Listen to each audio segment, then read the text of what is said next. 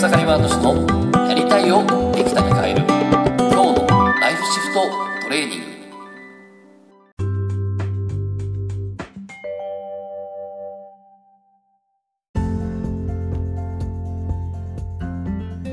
おかげさまでエクサガイマートシです。今日はですね仕事も人生もうまくいく。自分のボールの見つけ方っていう話をしたいなと思います。で昨日ですけど、まあ本当ね、今日シェアしたいことまたいっぱいあって、え、昨日もね、えー、ちょっと、え、個人セッションをしてたんですけど、まあそこでもね、本当いろんな、また面白い発見があったんですけど、え、昨日の夜にですね、あの、僕がやってる筆文字のコミュニティでですね、筆文字マスターランドっていうコミュニティがありまして、まあこれはですね、こう、オンラインで半年間ですね、えー、週に1回、こう自分自分とね、えー、向き合うその筆文字のね、えー、こうレッスンっていうのをですね、えー、ちょっとやってまして。でこれが、えー、そのコミュニティのメンバーにですねちょっとあのメンバーの一人がですね、えー、ちょっとみんなでズームをやって近況報告しようってことだったんで急遽参戦したしまして。でそこで一つちょっとワークをやってきたんですね。でまあ初めて出したワークだったんですがすごい面白くてですね。で、それは何かというと、えっと、今、まあ、僕が毎月開催しているタオラボっていうですね、えー、これ何かというと、まあ、自分自身のですね、この仕事や人生をよりね、ブレイクスルーさせていくっていうために、あの、まあ、この心理技術とかを使ってですね、まあ、いわゆる自分自身のこの他を、自分自身の道ですね、道や方向性っていうのをですね、はっきりとさせて、ね、よりはっきりさせて で、え、そこに対する思い込みとかですね、そういったものを取っ払って、え 自分でしっかり決めてね、前に進めるようになるっていうね、まあ、すごい抽象的ではあるんですけども、まあでも、毎日、毎月ね、自分自身の他を、自分自身の道を整えていくことで、えー、仕事も人生も動かしていって、えー、人生を変えていこうっていうね、そんなことをやってまして、で、今回、えー、先月ですね、2月のテーマが遊び心だったんですけど、まあ、それにちなんで今回ですね、その、またちょっと、えー、やったことないワークをやってみたんですね。で今日はそれをですね、面白かったんで、シェアしたいと思うんで、やってみたい人はぜひやってみて、で、またよかったら僕にもね、えー、一緒に投稿してもらったらすごくいいね、あの、メッセージとかくれたら面白いかなと思うんですけど、何かというと、えっ、と、あなたは子供を楽しませるボールですと。あなたは子供を楽しませるボールですと。どんなボールになりますかっていう質問なんですね。もう一度いきますよ。あなたは子供を楽しませるボールですと。あなたはどんなボールになりますかと。で、えー、問いの2が、えー、そのボールになったのはなぜですかと。え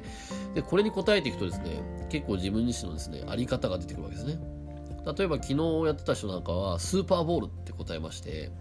で、何かというと、こう、予定調和な動きをしたくないと。予定調和の動きじゃない動きが好きなんだってことをおっしゃってましたね。で、まさにその人はですね、えー、見てる限り本当にそういう方なんですよね。でも、なんかこう、無意識にそれを言ってたけど、あ、でもそうね、予定調和じゃない動きをすると楽しくなる、なりますよねって伝えたら、そうかみたいな感じになってましたけど、そう、これ何かというとですね、えー、何かに例えると、えー、仙台式っていうのがつるっと出てくるんですね。まさにこれは仙台式が、自分自身のね、仙台式、本当の自分が、私はこうありたいっていうのがですね、ポロッと出てくるわけですね。で、えー、昨日はですね、あのー、それを、そこからですね、まず、そこからですね、じゃあ予定調和でありたいって言ったときに、よりじゃあ予定調和の生き方をするため、予定調和じゃない生き方ね、えー、をするためには、どうしたらいいかっていうのは、その答えをで筆文字で導き出すことができるんですよ。筆文字を自分で書くことによって、そこから自分が本当はこれからどうやったらよりそういうふうな自分、本当の自分になれるのかっていうのがですね、筆文字を使うとポロッと出るんですよね。で、昨日の人はそれをやった結果、もっとね、あの、躍動感が欲しいと。もっと動いてる感が欲しい。予定調和なんだけど、でも誰かに動かされてるんじゃなくて、自分が動いてるのが分かる感覚で動きたいってことが出てきたんですね。これ筆文字で出たわけです。空っていう字を書いてもらったんです。空っていう字から、その答えが出たわけです。で、えー、ね、まさに予定調和じゃない、ね、その生き方をするけど、一つ今これからよりね、それが心地よく生きるためには、ね、自分が動いてるのは分かる。自分が、自分、動かされてるわけじゃなくて、自分が動きながら予定調和じゃない動きをしてるってことは分かるようにこれから生きてきますってことですね。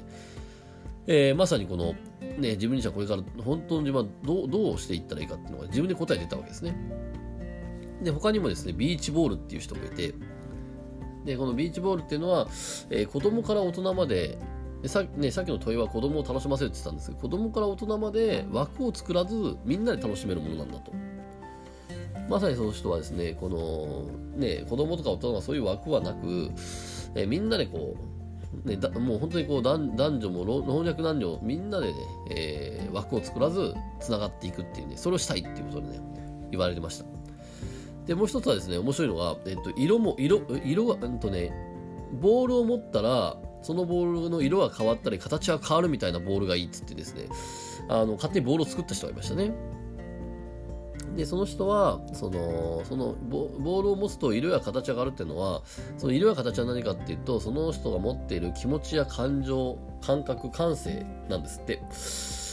で、えっ、ー、と、まさにこの、これはまさに本当に一人一人の人みたいに、こう、ボール、ボールはですね、その、ね、色色や形っていうのはその人が持つ感性や感覚なんだと、うん、でそれを、えー そういったボールになりたいっていうことなんですよねこれ何かというと、まあ、よりですね、本当に一人一人、目の前の人一人一人に対して感情や感覚、感性っていうのを、えー、しっかりと自分自身で感じていけるような自分でありたいと。でもっと言うと、やっぱり自分自身もそれを出していける人になりたいと。そういった時に、もね、そういった自分になるためには、もっと自分の中にある溢れているもの、もっと自分の中に溢れ出ているものっていうのを外世の中に出していきたいってことを言ってまして、そのためには、えー、こう、ね、こう、もっと自分自身で、えー、その人は、えー、もっとどう書きたいですかっていう筆文字を書いた後にもっとどう書きたいですかっていう人に対して大きい筆でもっとゴンと書きたいって言ってたんで、もっと自分の体の、体を動かしていくことによって自分の表現は出るし、相手の表現も分かってくるってことで、体を動かしていくっていうね、えー、この次に取り組むことっていうのはまた出てきまして。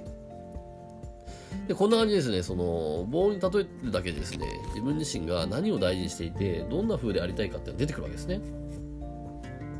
そんな形で、ぜひですね、えー、今日はですね、その自分自身はどんなボールになりたいかなと考えてみると、あ、自分って本当はこうありたいんだなと。そんなものが出てきますんで、ぜひですやってみるといいかなと思います。で、近々ですね、ちょっと、まあずっと長かったんですけど、えっと、3月も、えー、ちょっと、まあ今のところコロナがいろいろあると思うんですけど、まあ今のところでも、あの、京都でも東京でもですね、えー、そしてタオラボっていうのはオンラインでもできますんで、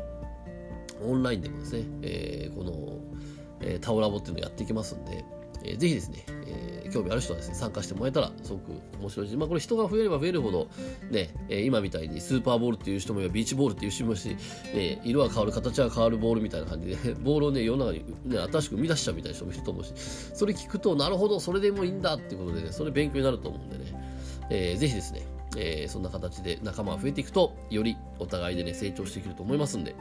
えー、この仲間を募集したいと思いますんで、えー、Facebook グループとかでもね、秘密の Facebook グループとかでもこれからね、盛り上げていこうと思ってるんで、ぜひですね、えー、共にやってみましょう。それでですね、本日もありがとうございました。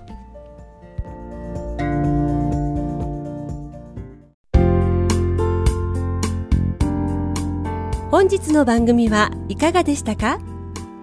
番組ではご意見ご感想をお待ちしておりますウェブ検索でひらがなで草刈正俊スペースポッドキャストと検索。